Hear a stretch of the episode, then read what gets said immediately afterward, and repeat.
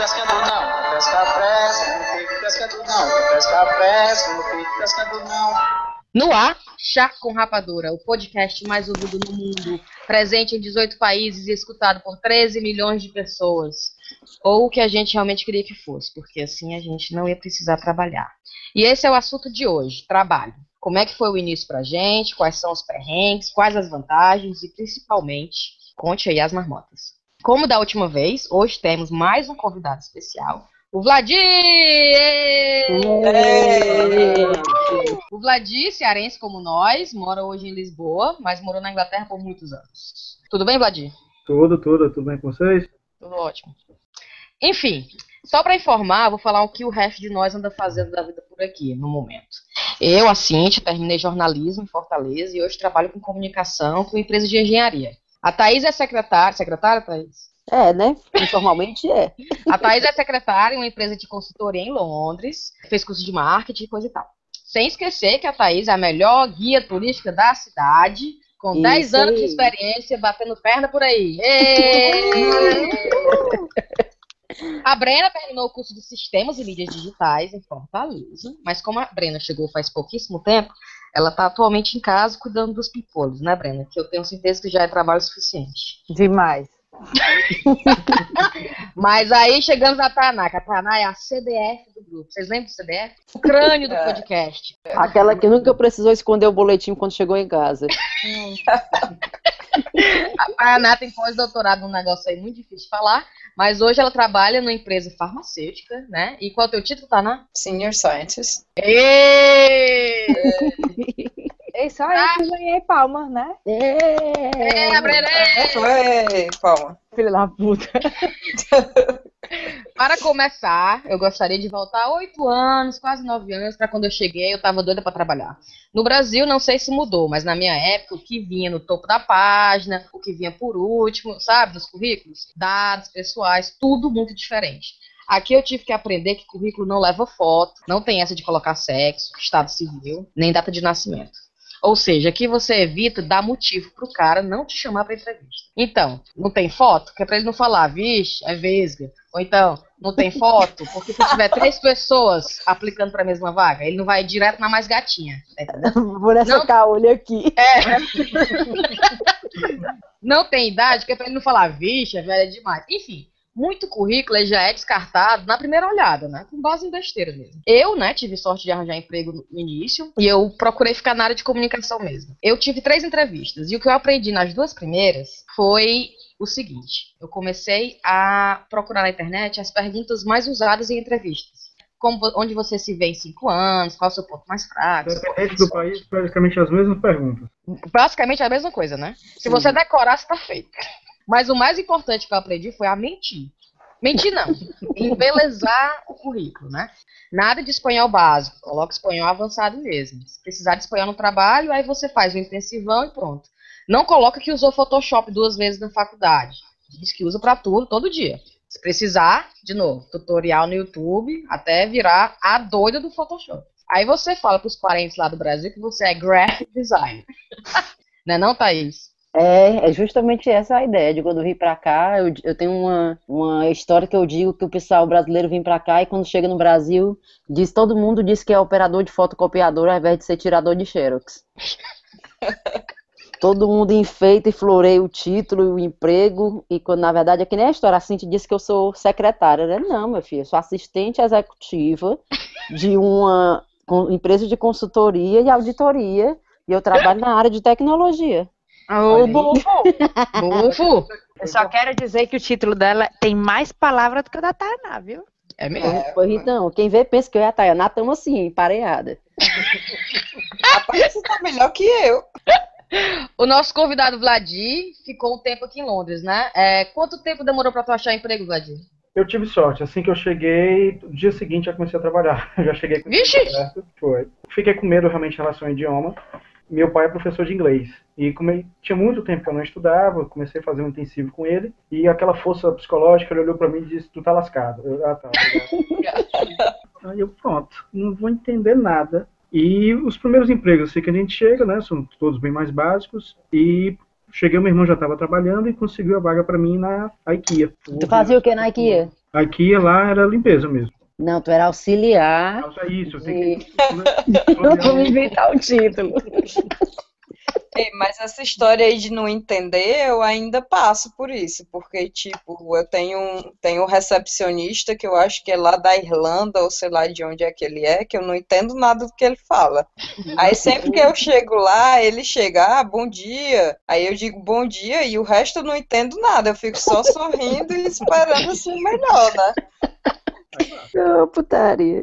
E nessa questão dos primeiros empregos, eu acho interessante trazer a Thaís, porque a Thaís, né, tem umas, umas presepadas legais de primeiro emprego quando ela chegou aqui. Conta aí, Thaís. Sim, muitas mazelas. Eu cheguei na mesma época, no mesmo ano do Vladir. E eu tinha um inglês bem básico, inglês de Beu, né? Mas aquele inglês que, assim, eu entendia muito mais do que falava. Comparado com outras pessoas que eu conhecia aqui, até que eu tinha um inglesinho ok. E aí, minha primeira entrevista de emprego, onde é que era o prédio, meu irmão? O Gherkin, aquele prédiozão Pepino. O Pepino. pepino. Aí eu, puta que pariu, não acredito que a entrevista vai ser nesse prédio, não. Rafinha, fiquei Achando que era um executive lá. É, eu já ia achando que era top de linha, né? Aí eu. Voadora já. Sim, eu lá. Aí cheguei lá na recepção, não, tem entrevista aqui com o meu nome. Disse meu nome, a homem disse assim, ah, é lá no, no último andar. Subiu na vida mesmo. É, total, venci na vida, venci na vida. Aí detalhe, o nome do homem que ia me entrevistar, John Hollywood. Eu, Eita, menina, agora, agora que eu vou conquistar essa Inglaterra. E aí fui para minha entrevista, mas não era nada disso que eu pensava, né? Mentira, eu já sabia o que que era. Era para ser tipo garçonete, eu ficava só segurando bandeja, mas era uma coisa tão desgraçada, porque era uma bandeja de granito. Eu nunca vi isso na vida, você carregar canapé numa porra de uma bandeja de granito. Um granitozão pesado, tipo uma lapa de granito. E o homem queria que a gente ficasse carregando, assim, todo elegante, sabe? Assim, carregando a bandeja sem encostar no corpo. Aí, beleza, né? Primeira ida, primeira voltinha no, no salão, tranquilo, dá pra ir. Aí na segunda começa a pesar. Na terceira, vai pesando mais ainda. Depois seus braços estão se tremendo todinho, né? Aí eu sei que eu- eu- o único jeito que eu conseguia de carregar a bandeja era de encostar assim na barriga, né? Eu encostava assim no bucho. Super elegante. Só que à medida que eu ia andando no salão, eu ia meio que virando a bandeja, porque ia pesando para frente e eu ficava tentando segurar para trás para a bandeja não cair, né? Aí nisso, os canapés começavam a escorregar e cair para trás de mim. Eu só me lembro do meu gerente correndo atrás de mim, catando os canapés, dizendo: Minha filha, pare, pare, você tá derrubando os canapés tudo no chão. E quando eu chegava em casa, na época eu tomava ainda leite com Nescau, sabe? Antes de dormir. Na hora que eu ia botar o Nescau no leite, cadê que eu conseguia acertar dentro do copo? Porque minha mão tremia tanto, os braços. Caía Nescau pra todo canto da mesa, mesmo dentro do copo. Eu tive um de entrevista, que era um hotel que eu fui fazer entrevista, por uns três dias. Eram várias etapas, estava indo bem. Aí já na última etapa era a entrevista com o gerente geral. E estava indo bem, aquelas perguntas básicas, né, de com- onde você se vê, qual é o seu plano, qual a sua forma de atuar e tal. Tava indo É. tudo bem, o cara gostou, só que aí aquela velha, velha informalidade nossa, brasileira, não termina, eu pego e dou um tapa nas costas dele, né? Lascou. Lascou. Só tinha eu e outro candidato. No outro dia, o canto mais limpo do mundo, não me ligaram, entrei em contato. Depois é que eu soube, tinha um amigo meu que trabalhava no mesmo canto, que disse: Tu foi, apertou, mandei o tapinha nas costas, o cara ficou puto. Eu, ah, tá. Vá. Fala, minha nossa. No touching. O cara ficou achando que tu queria era outra coisa, não era não? Era. É, e aí ganhei eu preciso fazer outra coisa. e aí, Thais, o segundo emprego? E aí consegui um emprego que ia me contratar a tempo integral, mas a, em compensação me pagava super pouco. Mas como eu trabalhava muitas horas, acabava que valia a pena, compensava. E aí foi nesse emprego que eu aprendi a história, quem já trabalhou de garçonete aqui em Londres, já aprendeu a carregar os três pratos, né? Sabe como é que carrega três pratos de uma vez só? Dois num braço e outro na- numa mão, né? Até hoje eu derrubo. E aí, o restaurante, a cozinha era em cima e as mesas eram todas embaixo. Ou seja, toda vida que saía prato, eu tinha que sair lá da cozinha, descer as escadas com três pratos na mão e entregar, né? Aí lá vai três as pratos. bandejas não existem, não, é? Não, ninguém usa não restaurante. Porque se você chega com a bandeja, você precisa de uma outra pessoa para tirar o prato para servir na mesa. Fala por quê? Bota a bandeja na mesa e tira os pratos. Muito chique, né? É, é, é muito elegante. Olha, olha, se tu andava com a bandeja na barriga, eu tô achando. Já... É e aí eu sei tava indo com três patos. O pato era o prato mais caro do cardápio. Tava indo com três patos na mão, desci as escadas. Quando eu desci as escadas, levei uma queda. Virei os três patos em cima de mim, com Ai. molho e tudo. Aí pensa a situação, tanto eu toda melada de molho e tudo, era eu voltar na cozinha para falar com os chefes, que são conhecidos por serem muito delicados, né? Para falar com o chefe, para dizer que eu derrubei no chão três pratos mais caros do restaurante, que ele precisava fazer de novo. Mas o pobre, eu acho que ele ficou com pena quando ele me viu, que eu cheguei tão nervosa na cozinha, e toda suja, toda breada. Aí ele ficou com pena, ficou foi rindo. E uma coisa desse, desse restaurante que eu acho importante avisar para as pessoas que já trabalharam em cozinha aqui, devem saber disso, né? Que é aquele ditado, né? Que cozinha de restaurante é igual a passado do seu parceiro. Se você conhece, você não come. Verdade. É uma coisa que eu aprendi aqui. A, a Brena, a Brena já morou na Espanha, né, Brena? Já. Como é que foi achar emprego lá, Brena? Não, lá o, o legal da, da história de lá é que vocês falaram, né? Ah, a Brena tá chegando e tal, e a questão da língua, né? Porque eu, eu, eu falo um, um espanhol avançado, mas eu não tenho coragem de dizer que eu falo um inglês avançado. Eu falo um inglês totalmente communication, né? Mas tem um capítulo parecido em espanhol. Quando eu cheguei lá, eu tinha acabado de chegar, acho que não faziam 10 dias, e era aniversário da, da minha amiga que morava comigo.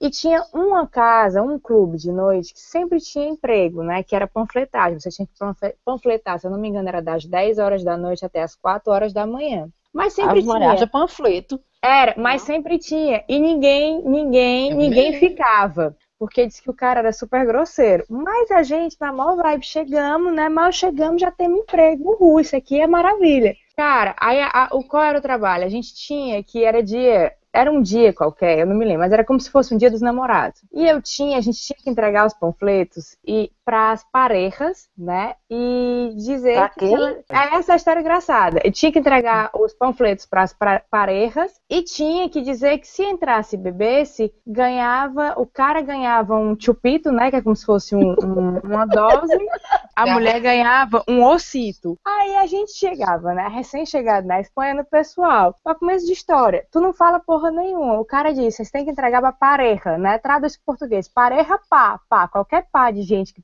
passasse, a gente ia entregar os panfletos. Ah, Sabe, os pais a gente ia entregar o panfleto e dizer que se entrasse ganhava um ossito. Um que a gente já ria da história do ossito, né? Porque pra quem não fala espanhol, ossito é um osso pequenininho. E entregando, e o chefe, que já era conhecido como, como super grosseiro, ficando puto da vida. Puto, e brigava com a gente. A gente continuava entregando panfleto achando que tava fazendo o serviço mais perfeito do mundo, né? Entregando para os pá de gente, pareja pá, e dizendo que eles iam ganhar o ossito. Gente, chegou uma hora que o cara foi tão cavalo com a gente, mas tão cavalo, tão cavalo, que ele, bem dizer, deu as contas da gente no meio da rua. e a gente ainda foi para casa sem entender por quê. Nossa, a Espanha tá recebendo a gente desse, desse jeito. No outro dia, a gente foi conversar com uma amiga da gente que falava espanhol. Pareja não é pá, pareja é casal, entendeu? Então, se enganasse dois cachorros, dois gatos, dois qualquer coisa, a gente estava entregando esse para ele, eles. Mas eles não eram um casal. E para completar a história, a gente falava do ossito, a gente não se tocava, a gente falava do ossito e ria, imaginando que a pessoa ia entrar e ganhar um ossinho. Mas vocês estão fazendo serviço terrível, a noite não deu ninguém, né? Foi triste. A minha experiência já em não falar bem no mercado de trabalho já não foi muito divertida.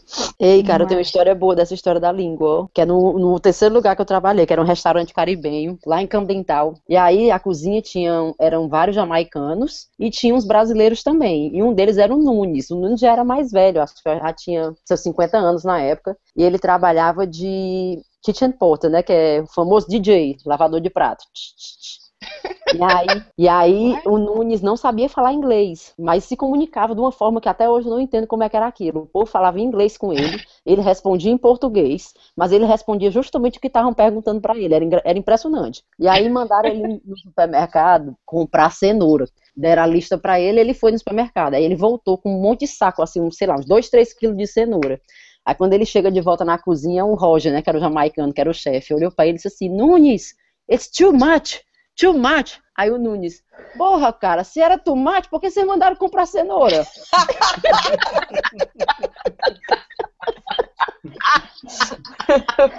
Teve um aqui, era, também era um bruto que tinha no restaurante, e perguntaram o que, que ele fazia, e ele falou o que te importa. Só que para quem escuta, não entendia, entendeu que era o que te importa. A pessoa que ficou bruto, não sabe nem dizer o que, que ele vai fazer, o que, que me importa. Putaria. Ô bicho cavalo.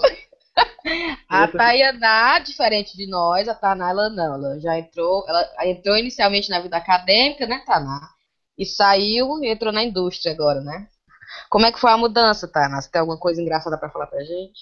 Rapaz, eu tô adorando, porque é super profissional o ambiente, ninguém grita com você, não tem os psicopatas que tem na academia. É uma maravilha. Você pensa que os cientistas são tudo, né? É, contidos e. Não, é Normais? cheio de psicopata. A academia é um lugar que atrai muito psicopata e gente que acha que pode explorar os outros sem fazer nada. Então, aqui tá. O, o que vier tá lucro. Ainda bem que eu não estudei, né? Era pra não, não passar por esse problema que você tá passando. Exatamente. A melhor coisa que você fez foi não ter estudado, Cintia. Ainda bem que tu reprovou duas vezes. Ô, Taná, não conte esses detalhes, né? Porque ninguém precisa saber. E, e Vladimir, me contei como é que tá a tua situação hoje. Eu estou em Portugal, comecei fazendo como. que eu sou formado em gestão em marketing. Então eu cheguei cá, estava com tô no, mexendo com mídias sociais, Facebook, Instagram, e também estou agora junto com a parte de mídias sociais, também estou como chefe de cozinha, estou fazendo um pouquinho de cada. Né? E por incrível que pareça, no começo o ouvido penava com o português de cá. Parece- E olha que eu sempre fui acostumado a escutar, eu escutava tradução portuguesa, música portuguesa, mas assim que cheguei complicou um bocado. Foi acho que na segunda, terceira semana que começou a melhorar. E na escrita até hoje eles escrevem totalmente diferente. Ontem mesmo tive que fazer uma propaganda e minha chefe está de férias, ela disse, ó, não, faz e manda para mim. Eu peguei e mandei para ela. Lá vem ela de volta, tu já, já publicaste isso? Eu disse, não, ela disse, não, ninguém usa esse termo aqui. Só que era um termo, bastava ler que dava para entender, só que ela queria ipsilita igual de cá. Então muita coisa eu tive que, que aprender a, a, a ver a forma de escrita deles, próprios e mesóclitos, isso tudo muda, né? Claro, eu, eu tinha uma portuguesa, a Ana. Beijo, Ana, se estiver ouvindo a gente. A Ana, ela tava no meu time uns anos e ela mandava e-mail pra mim em português às vezes. Eu respondia pedindo pra ela escrever em inglês mesmo. Ou seja, moral da história, se você está querendo vir morar em Portugal achando que a língua não vai ser uma barreira, reveja seus conceitos. Não, minha cunhada veio pra cá, ela perguntava informação na rua em inglês.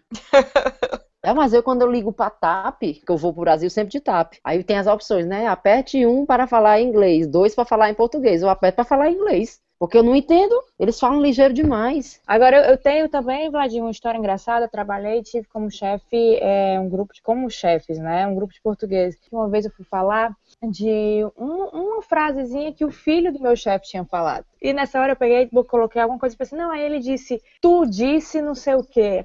E o meu chefe vira pra mim, mas com um tom e diz assim, jamais na vida meu filho diria isso. Gente, eu passei assim, tipo, cinco minutos, né, para o mundo. Eu disse, meu Deus, o que foi que eu falei de errado? Porque parecia que me tinha dito assim, vai tomar no cu, alguma coisa assim. Não. A indignação dele era porque a minha conjugação estava errada e o filho dele jamais falaria. Conjugaria errado, ó. Ai, que Mas, saco. caracas, meu irmão. Pois é, mas eu digo assim, da, da força do, do, como o Vlad disse, né, do português ser usado como eles falam, né, ou, não, não foi a mensagem o importante, o importante era, era o literal. É, literal. A Brena, como chegou há pouco tempo, a Brena tá aqui ainda de férias, né? Achando tudo bonito, vai pro mercado. Olha, rapaz, isso aqui tem aqui pra vender, não acredito. Ela ainda tá curtindo essa fase, mas eventualmente Brena quer voltar ao, mercado, né, Brena? Quero, sim, senhora. E o que é que você acha que vai empatar? Cara, agora eu tô super empatada porque meu visto ainda não saiu, né? Eu ainda sou uma, uma teórica clandestina, É. né? Ou como eu fresco com meu marido, eu ainda sou uma catiroba, apesar de meu marido ser brasileiro ter cidadania, eu ainda sou uma catiroba querendo vencer na vida. Quando o meu visto sair, é que eu tenho a possibilidade real de conseguir arrumar alguma coisa. Mas não é só isso, porque eu tenho um bebê em casa, né? Assim, não é um bebê, eu tenho uma aluna que tem um ano e um pouquinho e que ainda está demandando muito. Então, a, a, para mim ainda é uma questão do tipo assim, se organizar, porque como tu diz, né? Eu pra- eu me sinto como quem acabou de chegar, ainda estou me organizando e organizando os meninos para daí ver, vale a pena arrumar um emprego e colocar a aluna numa creche que é caríssima, ou ficar em casa com ela aguentando mais um pouquinho. É verdade, viu? É, Isso é um ponto também interessante a ser falado, que aqui acontece muito de quando as mães viram mães, é, não voltam a trabalhar, porque financeiramente não vale a pena. O dinheiro que você gasta com creche ou childminder ou babá, se você for calcular o valor que você vai ganhar no trabalho, mais o seu, sua comida lá, mais o transporte, fica uma coisa pela outra. Então as mães às vezes preferem Verdade. ficar em casa até as crianças começarem o colégio, que é de graça. Ou o pai também, né? Ou dividem com o pai. Vi aqui isso na, na empresa que eu trabalho, que, que, o- que o pai divide, ele vai, ele fica metade do- da, da semana trabalhando e na outra metade é a esposa dele que trabalha. É uma diferença bem legal que não existe no Brasil. Eu não Ah, sim, é- é. No Brasil, um homem sair do É emprego impensável. é. para ficar metade do metade da semana sem emprego cuidando da criança. Isso não É existe. verdade. É verdade. Não existe. E E eu outra, acho é, super bacana aqui. é muito, é muito legal isso. Eles fazem sem vergonha mesmo. Então vamos dar tchau. Obrigada, Vladir, pela sua presença. É, trazer. tchau. Um abraço pra todo mundo. Tchau, meu povo. Vamos trabalhar. Tchau. Boa noite a todos. Tchau. Boa noite. Não desliga, tem mais. Pescando não, pesca fresca, não fique pescando não, pesca fresca, não fique pescando não. No ar, Chá com Rapadura, o podcast mais ouvido no mundo, presente. Começou a mazela. Caiu. A internet de Dartford foi. Uh! Oh, minha Nossa Senhora. Já deve ter caído. Olha, tem alguém Ela chamando. no speakerphone. Alô? Ei, Cíntia, tu saiu faz a tempo. Ei, Tá me ouvindo agora? Agora eu tô. Tá com falha? Tá, tá. Tá ok. Não já acusou gigante. É. Eu acho que é esse o problema. Ela tá bêbada. Quando o outro tá com a- Ei, não, mas foi muito massa a Cíntia Foi. falando igual o ET aí. E.T. go home. Caiu Ai, de meu novo ela. Caiu de novo. Essa Dart foi muito foda. Vocês estão ouvindo, porra? Agora sim. Agora, nesse minuto. É, agora Nesse nesse, minuto. minuto. Agora a voz anterior tava melhor, tava mais. Era. É a Rutinha Raquel, a Rutinha Raquel. Tá pobre. Eu espero que ela não esteja falando sozinha de novo. Eu espero que ela esteja falando. Tô aqui. Tu vai cair quantas vezes? não, eu não sei, viu? Parece um demônio aqui nas minhas costas. Ei, a gente vai te mandar uma vaquinha aí, assim, É. um chequezinho pra tu ir pro café aí que tem um Wi-Fi prédio. Eu vou lá pro Starbucks. Ô, merda, viu? Vamos. Bora, começar. Rapaz, coloca espanhol avançado mesmo. Porque se você precisar. Oh, meu Deus do céu. Puta que Cortou de novo. Falhou? Voltou. Falhou muito. Partindo, Cíntia. Eu vou dizer bom um negócio. Mas meu. Cíntia, tá partindo. Cíntia, sai e volta. Ah, vou dizer um negócio. A gravação desse negócio é tão ruim, mas tão ruim que é bom, viu? É bom de engraçado, de tão ruim que é. Tu tá aí, Cíntia? Tô. Gente. Aqui, pariu. Mas tá partindo aí. Depois que eu tenho que. Ave Maria. Cíntia, tenta ir pra janela roubar a internet do vizinho, ver se tu melhora. Pede aí a senha do Vou me levantar daqui. Posso falar? Eu vou, eu vou começar de novo. Vai, Eu vou vai, assim, vai essa de novo. aqui. Pronto? Vamos lá.